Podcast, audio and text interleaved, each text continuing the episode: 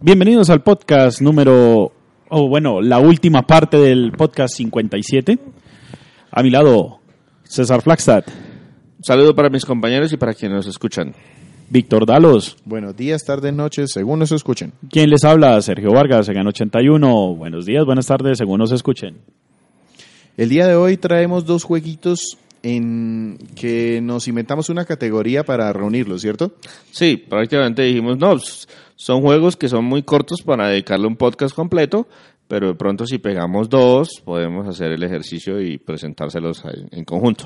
Los juegos son puntualmente Wonder Boy The Dragon's Trap.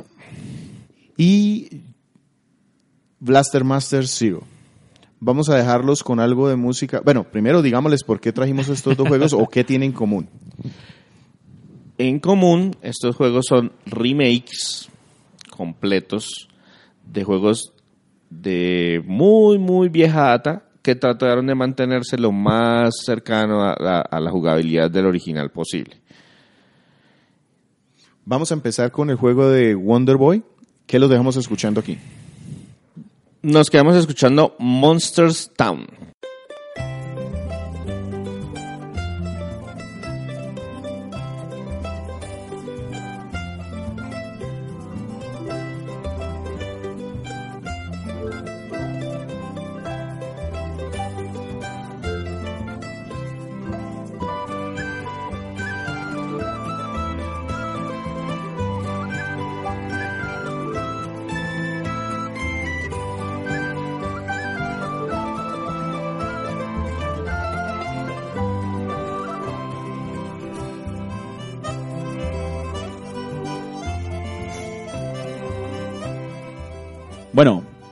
César, ¿cómo fue tu...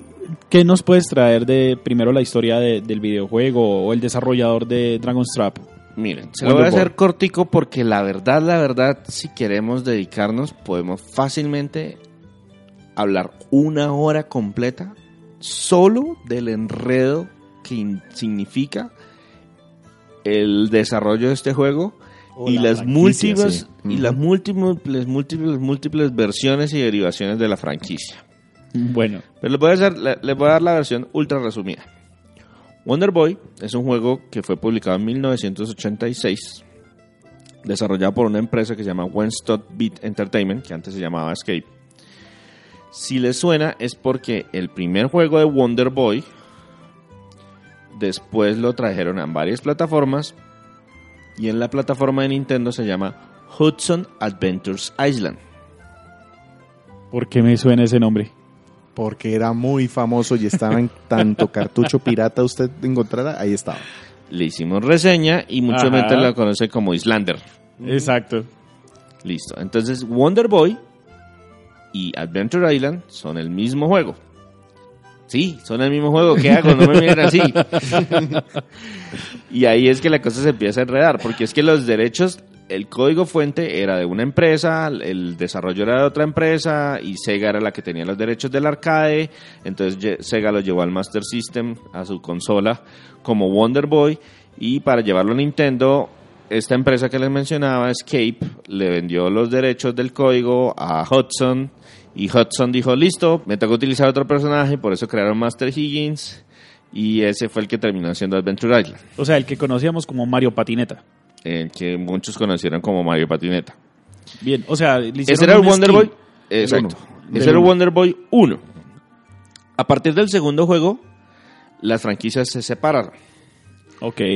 Adventure Island siguió siendo más o menos el mismo Adventure Island, bueno, con sus cambios que ahora dragones y no sé qué, y escogemos el mundo, etcétera, etcétera. Pero Wonder Boy empezó a transformarse. El segundo juego de la franquicia se llama Wonder Boy Monsters Land y salió en 1987, también para arcade y fue llevado también a muchísimos a muchísimas plataformas, pero ya no la NES. El tercer juego que se llama Wonder Boy 3 Monster Lair. Ese también era para arcades y alcanzó a salir en, el Se- en la Sega Genesis. Ahora, el tercer juego, otra vez, se llama Wonder Boy 3 de Dragon's Trap, que es este que les voy a presentar, que también es el tercer juego. Hay dos Wonder Boys 3. Ah, qué bien. ¿Listo? Para hacerlo más confuso la vaina. Sí, y es un juego de, entre comillas, RPG. Ok. Porque esta franquicia creó, creció de otra forma. El quinto juego se llama Wonder Boy in Monster World. Y la franquicia siguió mutando hacia llamarse Monster World. Y el sexto juego se llama Monster World 4. O sea que ya perdimos el nombre de Wonder Boy, ya perdimos un montón de, de- de temas. El último juego eh, será- se va a ser publicado en este 2018 y se llama Monster Boy and the Cursed King. Entonces ya no se llama Wonder Boy, se llama Monster Boy, ya no es un juego de, de plataformas, es un es un juego de, de- de rol, cambió el nombre de la franquicia, el tercer juego tiene dos partes que no tienen nada que ver una con la otra, es un enredo de tamaño mayúsculo. ¿Y cómo llegamos a ese remake? Ese por. No, remake. Remake. Remake, remake. Remake por. Sí. Este remake estuvo a cargo de una empresa que se llama Lizard Cube, Ajá. que lo que hizo fue cogió todo el juego de Monster de Wonder Boy 3 de Dragon's Trap y prácticamente le puso un skin nuevo de alta definición. Y mantuvo por debajo toda la jugabilidad casi casi intacto, es decir, se maneja de la misma manera, con la misma cantidad de botones, con los mismos movimientos, la física es muy similar, con todas las ventajas y problemas que eso implica. Y así fue, el juego fue fu- publicado por Dotemu, salió en formato digital y este año, en el mes de, o en el 2018, en el mes de abril o mayo, si mal no recuerdo, Nicalis lo publicó en formato físico para Nintendo Switch y PlayStation 4. También se consigue digital en cualquier cantidad de plataformas. Está para Xbox One, Windows, Macintosh, Win- Linux, etcétera. Prácticamente en su calculadora de confianza. Exactamente. Listo. Cuéntanos, eh, César, ¿de qué trata de Wonder Boy? ¿Cuál sería la historia? ¿Cuál de sería la historia de esto? Yo sé que esto es un juego de vieja data de los Este 80. juego, el juego original es de 1989. Entonces, como podrán suponer, la historia no es así muy profunda que digamos.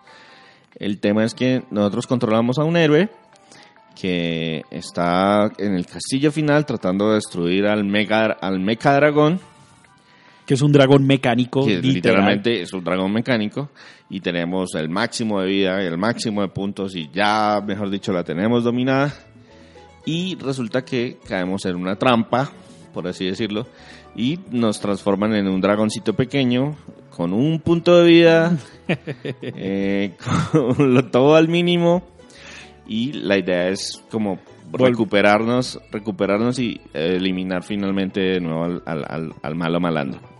Eso es todo. Una novedad que le agregaron en este juego es que el personaje puede ser un Wonder Boy o una Wonder Girl. Le hicieron un skin específico para que el personaje también pudiera ser niña y uno escoge el género al principio Sí. de la aventura. Pero el resto, todo lo demás es igualito. Y eso es toda la historia. Bien. Cuéntanos, ¿cómo se juega The Wonder Boy Dragon's Trap? Listo. Este es un juego que es una mezcla como de plataformas, acción y un toquecito de, de rol.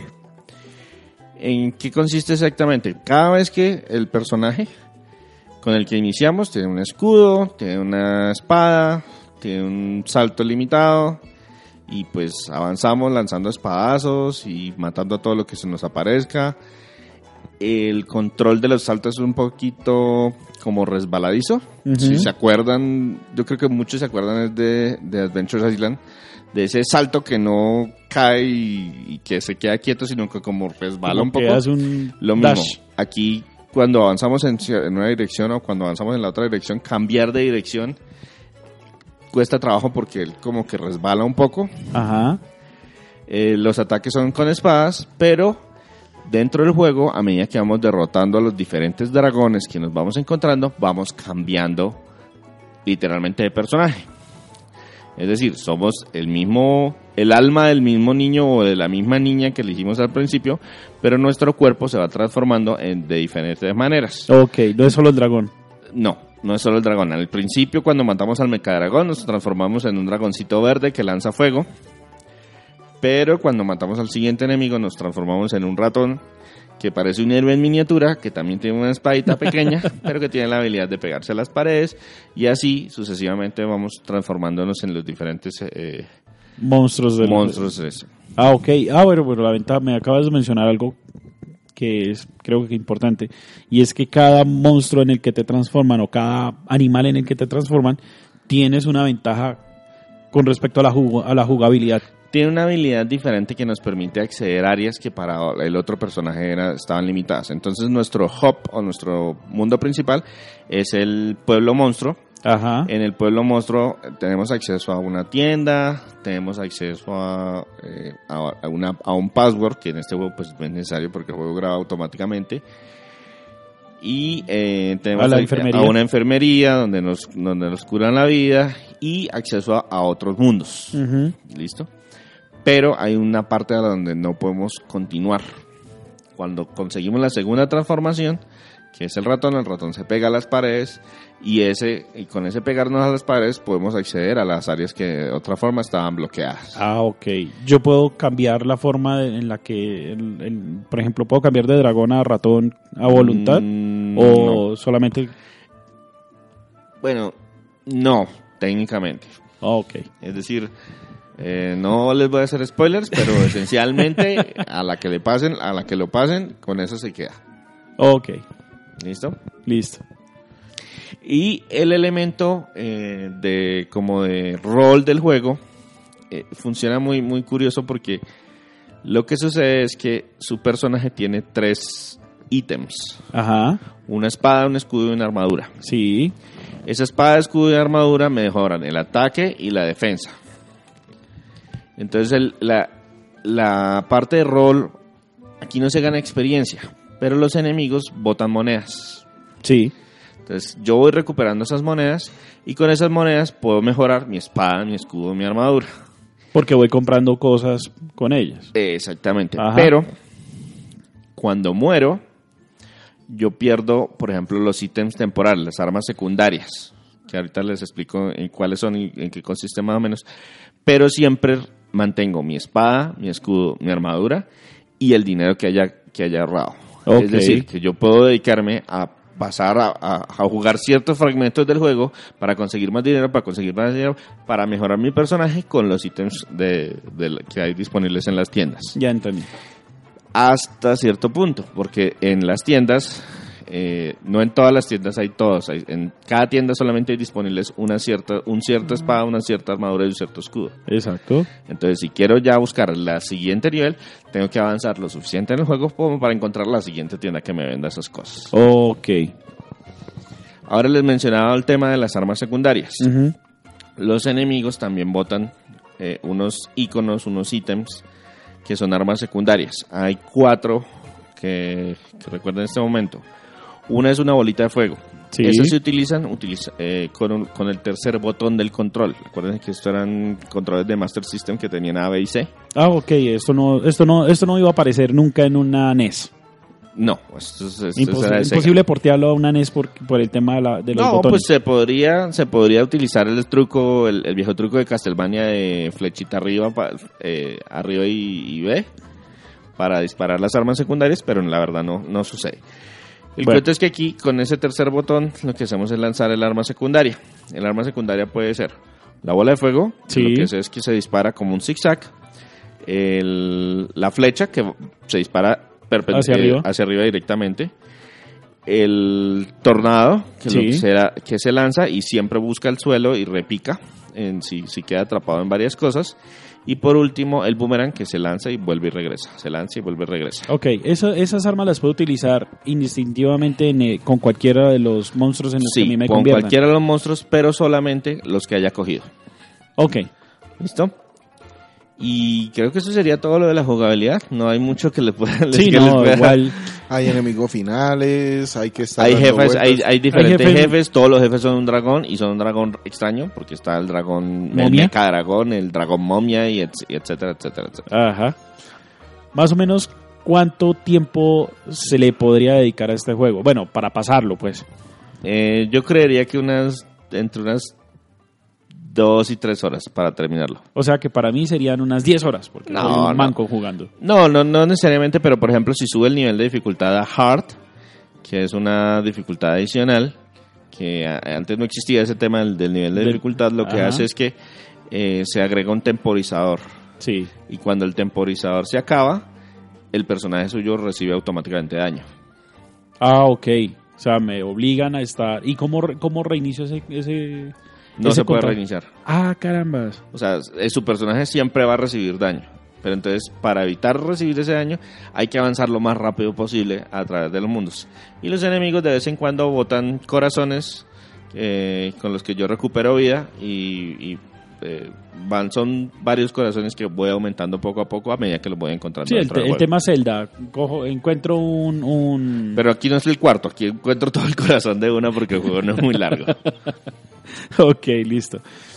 Eh, tú nos dices que esto es un remake Correcto. Y que no cambió mucho la jugabilidad, pero pues obviamente es un remake. Cuéntanos cuál es el elemento diferenciador entre la versión original a la, a la actual. esencialmente todo el tema visual. Lo que hicieron fue que le pusieron una capa nueva de pintura y cambiaron todos los píxeles o todos los gráficos pixelados por gráficos dibujados a mano del personaje con fondos muchísimo más detallados. Y lo más curioso de todo el tema es que hicieron el ejercicio de que con solamente un botón uno puede cambiar entre los dos. El como- skin. Entre, sí, entre las dos capas, por así decirlo. Ajá. Entonces uno la puede ver cómo se ve ahora, cómo está de bonito, cómo está de detallado el personaje y los trazos. Y son colores eh, muy Son- vivos. Sí, ¿no? Y que son muy, muy orientados a, a lo que estoy leyendo como un cuento. Sí, un dibujo a mano. Un dibujo a mano. Muy, muy, agradable. Las nubes se mueven. Sí, sí, El sí, sí. fuego también. Eh, eh, tiene, tiene movimiento fuego. y se ve muy bonito. O sea, Y en el caso de PlayStation 4, con presionando solamente R2, me quitan esa capa y me muestran los píxeles que veíamos en 1989 y uno se da cuenta, es exactamente el mismo juego con una nueva capa de pintura, punto. Pero la diferencia es grande y se ve muy bien, obviamente se ve muy fluido, eh, no hay ralentizaciones de ningún tipo No. y es muy sencillo pero muy bonito, la verdad. Súper, súper. Tú me dices que son más o menos unas 4 o 5 horas para jugarlo. Ah, dos o tres para terminarlos normal. Cuatro o cinco si es de esos que se pone a tratar de sacar los trofeos o todos los extras que son comprar todas las armaduras y cosas por el estilo, pero no hay muchos alicientes para eso. Oh, ok. Listo. ¿Y en el aspecto sonoro cambió también o acá mantenemos el sonido 8 bits? No, también rehicieron toda la música, pero real- literalmente la rehicieron. Es decir, cogieron la música original, le agregaron instrumentos, le cambiaron los los eh, los chiptunes por Por, por, de, música, calidad, ya. de alta calidad, pero esencialmente es la, la misma música. De hecho, el juego en formato físico viene con una banda sonora en un mini CD. Súper. eh, vienen los 10, 12 temas que, que componen toda la banda sonora y los extendieron para que, a pesar de que toque repetir más, más eh, muchas veces el mismo sector, no se sienta rep- tan, tan repetitivo. Tan repetitivo. Qué bien. Bueno, César, ¿qué nos quedamos escuchando antes de pasar a lo bueno, lo malo, lo feo?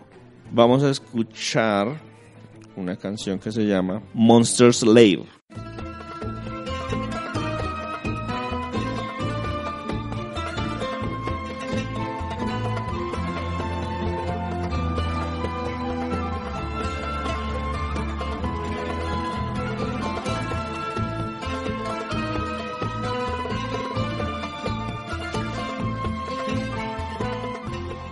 Bueno, César, cuéntanos la cali... Bueno, primero cuéntanos lo bueno, lo malo, lo feo, si es que pronto se le puede decir a, a este juego. Sí, mira, muy rápidamente. Lo bueno, eh, el aspecto visual. Todas las mejoras que hicieron gráfica eh, son muy bonitas, les quedó muy bien y está muy bien ambientado en todo lo que querían lograr en la versión original. Súper bien. Eh, El tema de conservar las mecánicas como tal. Ese tema de, la- de conservar las mecánicas es bueno y es feo. Es bueno porque pues para los que quieren experimentar lo mismo que experimentaron en su época, pues es espectacular. O las personas que quieran sentir cómo funcionaba un videojuego de este, de este estilo eh, en una consola actual, pues es espectacular porque se juega idéntico. Pero pues eso tiene sus consecuencias y es que ese, por ejemplo, ese resbalón cuando nos estrella sí, se siente viejo. se siente viejo. Veo. Entonces, pues es bueno para los nostálgicos, pero es feo para los que quieran algo más pulido. Veo, veo, veo. Bueno, y con respecto a lo ot- otro aspecto negativo con respecto a, a Wonder Boy. Eh, puede ser negativo y es que la versión física es bastante costosa ¿Del juego original o del juego actual? del juego actual. Ok. Es bastante costosa. La versión física del juego es bastante Con costosa. respecto al, al- a, a lo lo que se juego. podría comprar, por ejemplo, en formato digital. El Claro. formato digital es muy, muy, muy económica. Y para los amantes de lo físico, pues Nicalis hizo el ejercicio de agregar cositas extras dentro del Como para que no te sientas tan tumbado con respecto a la Exacto, compra. pero sí es, es bastante costoso. Ok. Sí, es que yo estoy ahí en la línea, les vengo diciendo. Estoy que lo compro, pero de este juego me, me place, me gustaría tener el físico, pero cuando lo comparo con el precio del digital, hombre, me compro cuatro o cinco juegos por eso mismo. Entonces, ah, ahí me tienen en la línea. Claro, claro, los entiendo. Bueno, César, cuéntanos la calificación del juez Gumba. Para mí este es un juego alquilable. Alquilable. Es un juego entretenido, algo corto, eh, muy bonito visual y ese contraste entre los aspectos nuevos versus el viejo que con solo botón se pueden comparar es espectacular. Solamente navegar todo el mundo y, y hacer ese ejercicio de cambiarlas este es- es súper divertido. Ok. Pero eh, no es no hay, no hay mucho valor Sí, No hay un- mucha rejugabilidad, es corto comparado con otros juegos que es- por el mismo precio se le puede sacar mucho más jugo. Entonces es un juego que es alquilable, se- muy económico, vale la pena, pero pues de- no lo recomiendo de otra forma. Sí, sobre todo que ahora encuentras muchas propuestas del mismo género actuales que pulen lo que hemos podido ver en todos estos años y dan nuevas propuestas. De acuerdo. Bueno, Listo. sí, César, ¿qué nos quedamos escuchando? antes? No, ahora voy yo. Ah, bueno. No, no, pues será para terminar pues el tema de César. Bueno, listo. Bueno, Yo- Víctor, No les di la calificación, para mí Sí. Un siete. numerito, un numerito. El número es el 7. ¿Siete qué? Trampas de dragón. Listo, ahora voy yo. Les voy a hablar de Blaster Master Zero. Los voy a dejar escuchando la música del Área 1.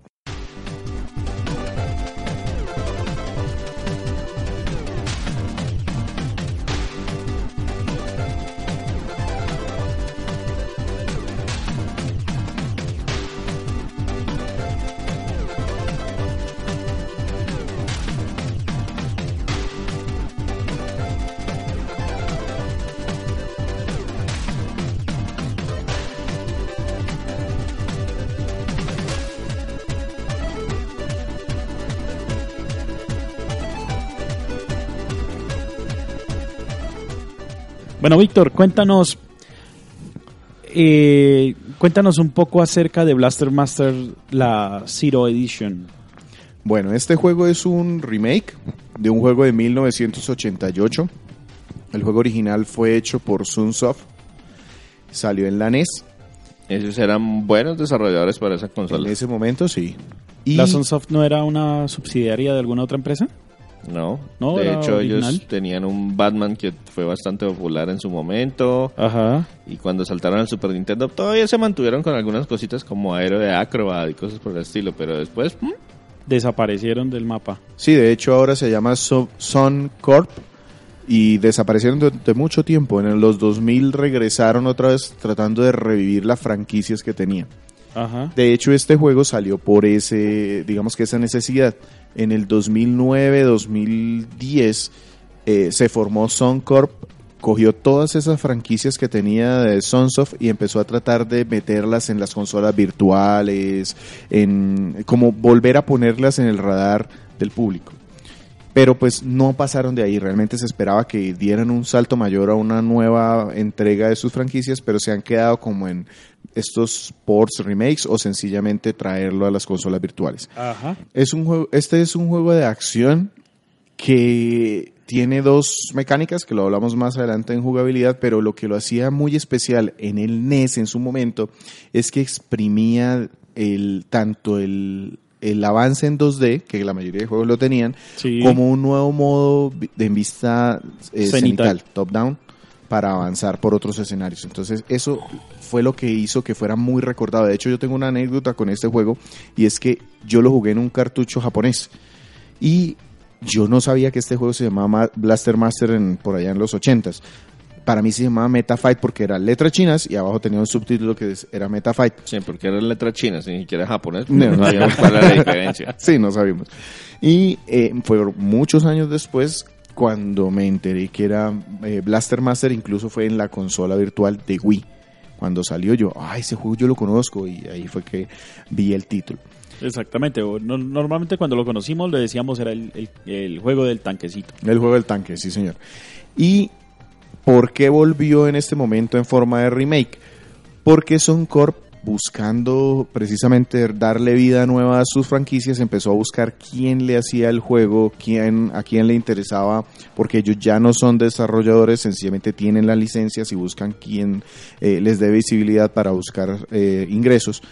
Y de ahí eh, llegó pues Inti. Creates. Inti dijo, oiga, yo tengo experiencia en consolas de Nintendo, sé cómo hacer ese, este trabajo, lo que sí es que yo les voy a hacer algo muy parecido al original, pues porque no me voy a poner a hacer arte nueva, no es un caso como el de eh, Wonder Boy en sí. donde el arte fue totalmente hecho, no, ellos fueron muy fieles al arte original, así lo voy a hacer, le presentaron el tema a Nintendo eh, porque querían lanzarlo en 3DS, digamos que cuando se empezó el de- cuando empezó el desarrollo del juego era para 3DS, pero se alargó más de la cuenta, se enfrió y cuando lo retomaron fue porque Inti Creates quería meterse de lleno en algún juego en Switch. Ok.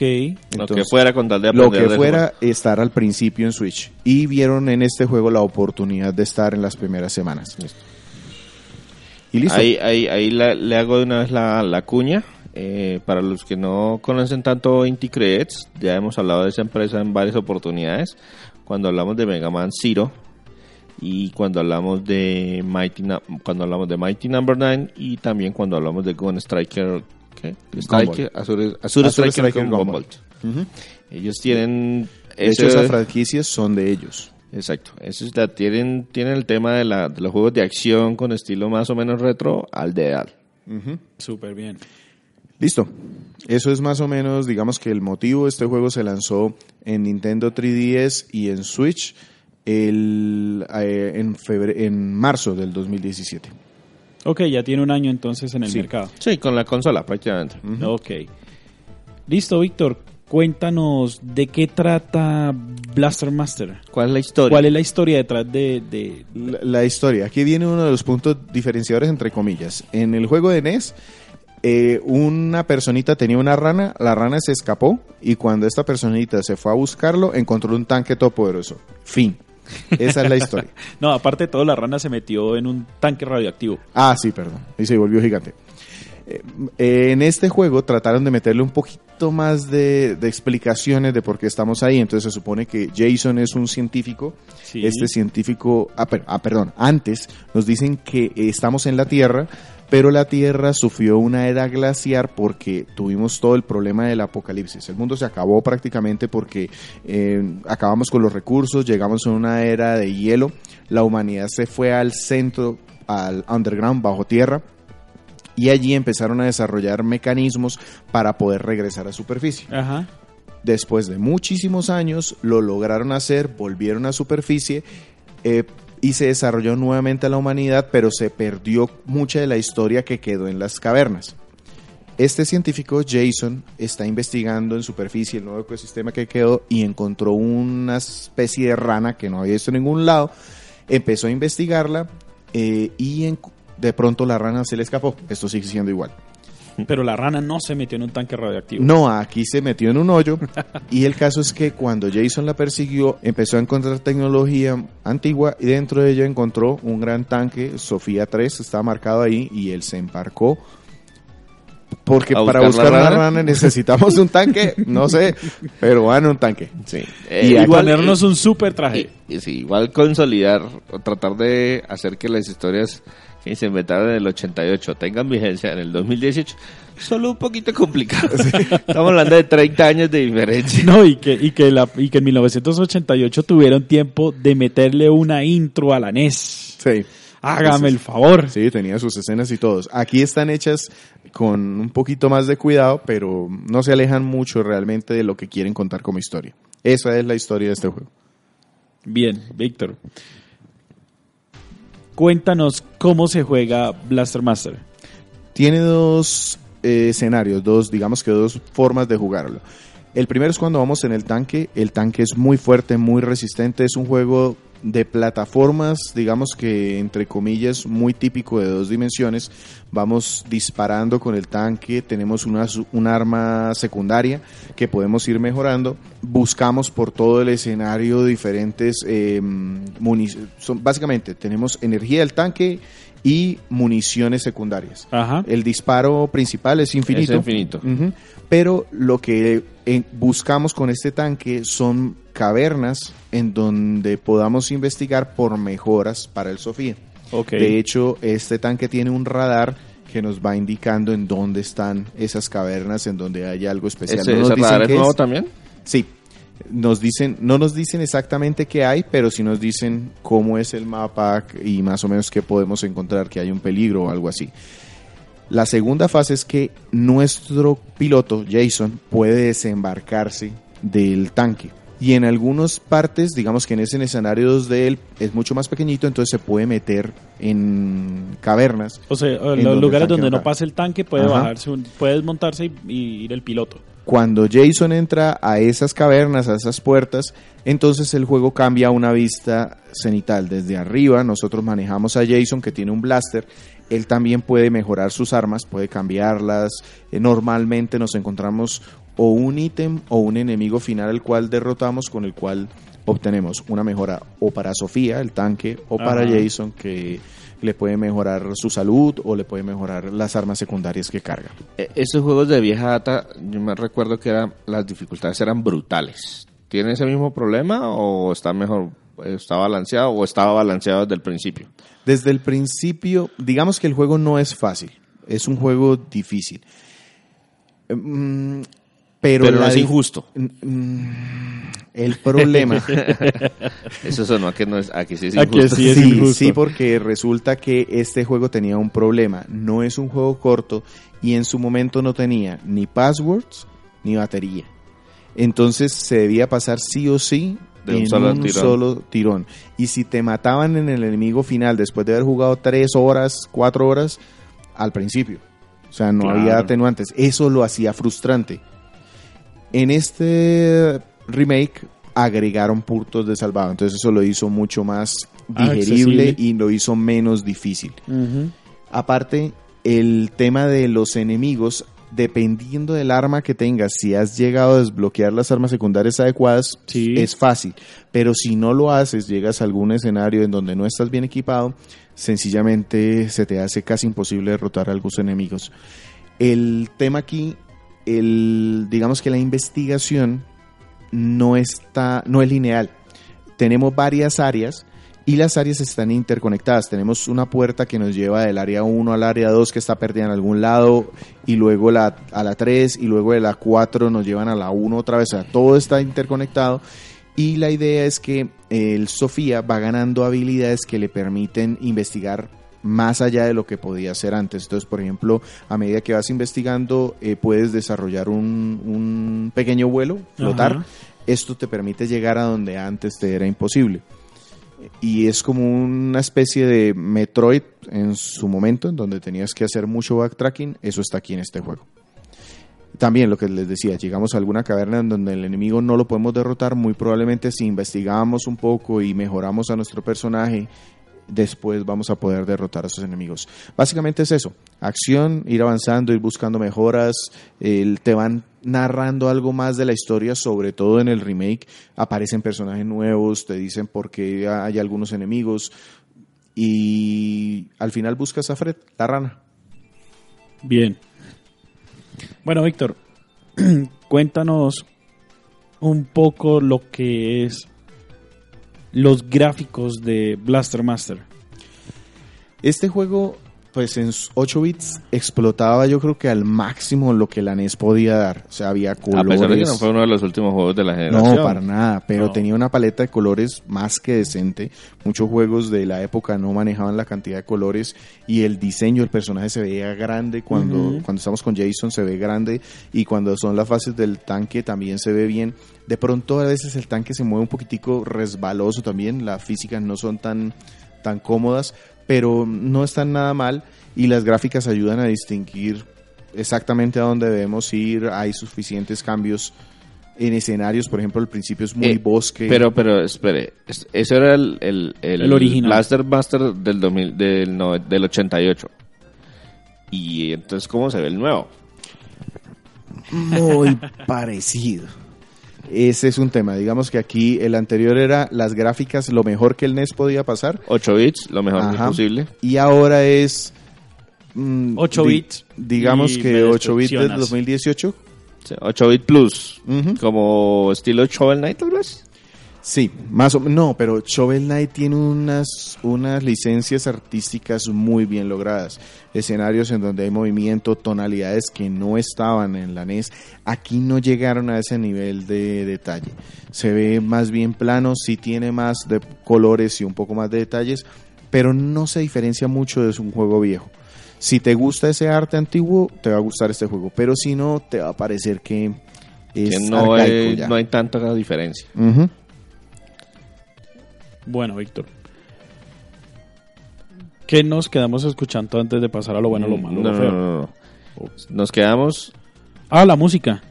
que Perdón. Eh, de pronto gráficamente que mejoraron. Hay menús, submenús. Eso no estaba en el juego original. Aquí son menús sencillos, pero sí tenemos tres o cuatro pantallas en donde vemos ya con más detalle a nuestro personaje, tratando de emular un 8 bits, pero pues tenemos como- de pronto aumentaron un poco el campo de visión, porque pues Sí, ya la relación es 16-9, Nueve. entonces Pantalla pues, eso ancha. ayuda un poquito más. Eh, pero también tuve un problema, por ejemplo, en Switch no me ocupa toda la pantalla de la com- de la mm, de mi el televisor. modo portable. Eh, no, No, en do- modo dock. en modo dock no lo ocupa todo. Eh, está tiene franjas negras laterales y superiores, o sea, no es exactamente 16-9, es otra cosa. No, es posible que sea 16.9, pero no sé. Para, Eh, para que no se llene tanto. Ah, no, a muchas, a muchas personas les sucedió en PlayStation 4 con Final Fantasy 15 y también con el nuevo God of War. Ajá. Cuando recién colocaban el juego, veían esas franjas negras, pero la consola tiene una opción de configuración. No, aquí la No sé consola si- también lo tiene, pero no lo tiene individual para cada juego. No, es un es, es general. Y usted le dice, oiga, mi pantalla es así de grande. Eso yo lo hice al principio con algún juego que tenía en Switch. En ese momento no recuerdo cuál. Eh, ah, ya. Los juegos de. Me, me di cuenta con los juegos de Neo Geo, de Neo Geo, que no me ocupaban la pantalla. Empecé a hacer los ajustes y Ajá. listo. Ya quedó. De ahí en adelante no había notado ese problema en ningún juego. Todos quedaron ajustados a la pantalla, menos este. Mm, puede ser entonces un problema directamente con el juego. Víctor, entonces, ¿cómo suena Master Blaster Zero? Eh, ¿También 8 bits o...? Igual, sí. La, la mejora realmente es agregar de pronto un loop un poco más largo del original. Distinguen la tonadita original, le agregaron de pronto otras eh, notas, otras líneas para hacerlo un poco más largo, pero es igual, suena O sea, muy los parecido. mismos 8 bits como si lo estuviese jugando la Si NES. fuese un homenaje a ese juego original, casi que es- puedes pensar que es ese mismo. O sea, chiptunes a lo Ujú. básico. ¿Y los mismos 8 bits o le agregaron... Le minis de- agregaron, le agregaron algunos efectos que no se podían hacer en, en el chip de sonido de la NES.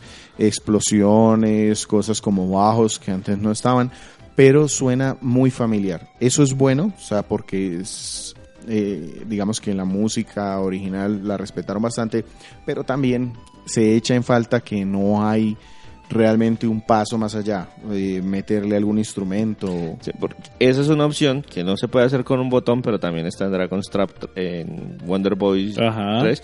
Y es que dentro del menú de opciones usted puede colocar los, los efectos de sonido y la música del juego original también. Ujú. Aquí, Aquí, no. es. no. Aquí es clavada la música de 8 bits con unas mejoras pequeñas, pero sigue siendo 8 bits. O bueno, chiptune, digamos. Chiptune. Víctor, entonces, ¿qué escuchamos antes de pasar lo bueno, lo malo y lo feo? Aria 4. Qué bonito los nombres de esas canciones. Súper fácil.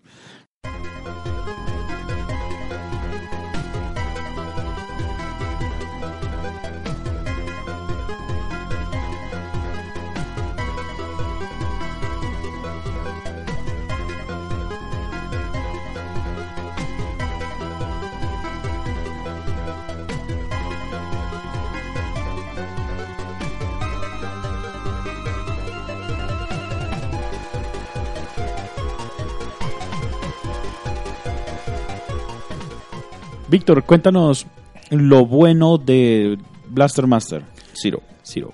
La jugabilidad, la mejora en la historia y el contenido adicional del juego. Yo no quería, cuando yo vi el juego lo vi muy bonito y todo, no me convenció porque lo vi muy parecido al Blaster Master que yo ya había jugado.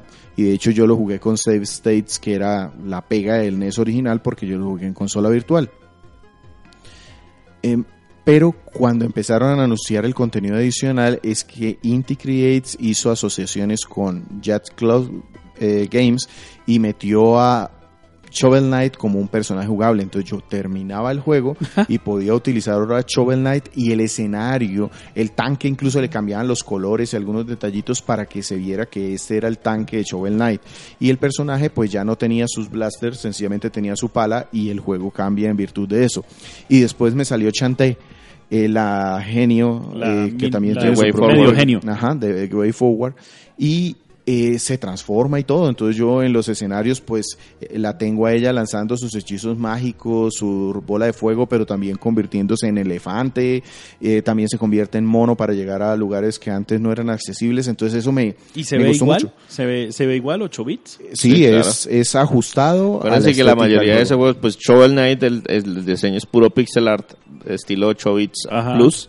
Y Shantae originalmente salió para la game, para el Game Boy Color, que también era 8 bits. Y no son los únicos personajes. Digo estos dos porque fueron los que yo realmente jugué y disfruté y vi cómo cambiaban. Pero está Gumball de Azure Striker Gumball, también Ajá. está ahí.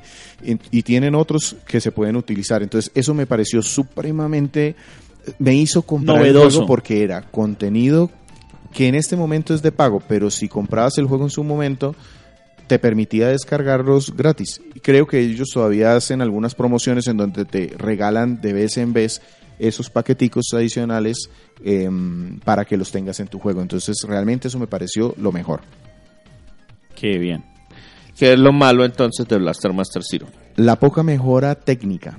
El hecho de que tengo un juego del 2018 que podía realmente descrestarme y perdieron esa oportunidad. Sencillamente es el mismo juego de 8 bits con algunas mejoras, pero no noté que técnicamente la mejora fuera Fácilmente lo hubieran haber producido en el Super Nintendo y Sí, sin ningún inconveniente.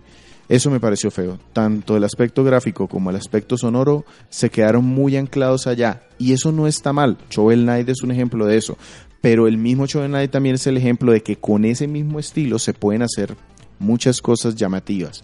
Eh, los escenarios de Shovel Knight, los brillos de las armas, el- la forma de mantener los diálogos y las animaciones, por llamarlo de alguna manera, de los personajes, de los sprites que te tienen ahí, eso, si bien evoca una época de 8 bits, no se podía hacer en los 8 bits. Ajá. Yo no veo que eso que me mostraron aquí en Blaster Master 0 no se hubiera podido haber hecho en la época de 8 bits, eh, o, o digamos que en los 16 por lo menos.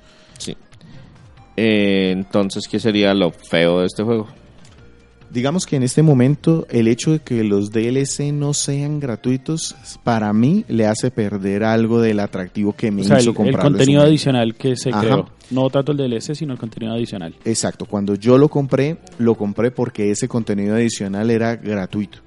Ya no lo es, entonces eso me parece que le hace perder atractivo al juego. Es muy barato, eso sí, Ajá. creo que vale un dólar cada personaje y es que te rediseñan el juego completo.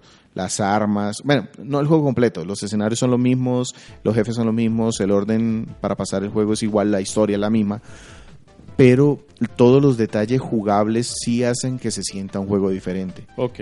y por un dólar creo que es lo que vale está pues está bien pero, me- Pero- es, es mejor gratis Bueno, Víctor, ¿qué calificación le daría el juez Gumba a Blaster Master Zero? el juez Goomba lo diría com- o lo pondría como un juego alquilable si les gustó mucho el Blaster Master Zero el perdón el Original. original, que pues yo no conozco muchas personas que sean fanáticas pero sí de tiene hecho, su tenía una portada horrible que Sí. uno decía, Dios mío, ¿por qué le pusieron esa portada? ¿Quién va a comprar el juego viendo esa portada? Pero bueno. pero No, tiene, tiene cierto culto y no es un juego económico. No, para nada. Entonces, si, si te gustó ese juego original y quieres revivirlo, es una muy buena opción, pero en general es alquilable. Y si le damos un numerito, yo le pondría Ranas radioactivas. ¿Cuántas ranas radioactivas? siete ranas radioactivas, siete frets. Bien. Bien. Víctor, ¿qué nos quedamos escuchando antes de dar nuestros contactos?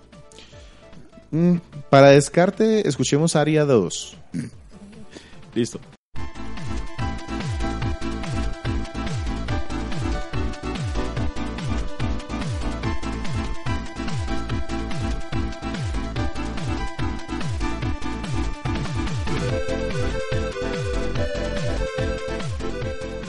Nuestro podcast se publica de manera semanal en iTunes, iBox y TuneIn Radio.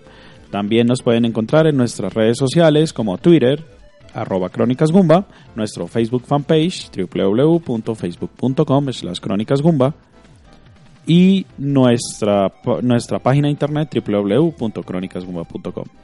Eh, como dato curioso, les recuerdo la forma de escribir Goomba es G-O-O-M-B-A, como el enemigo de Super Mario Bros.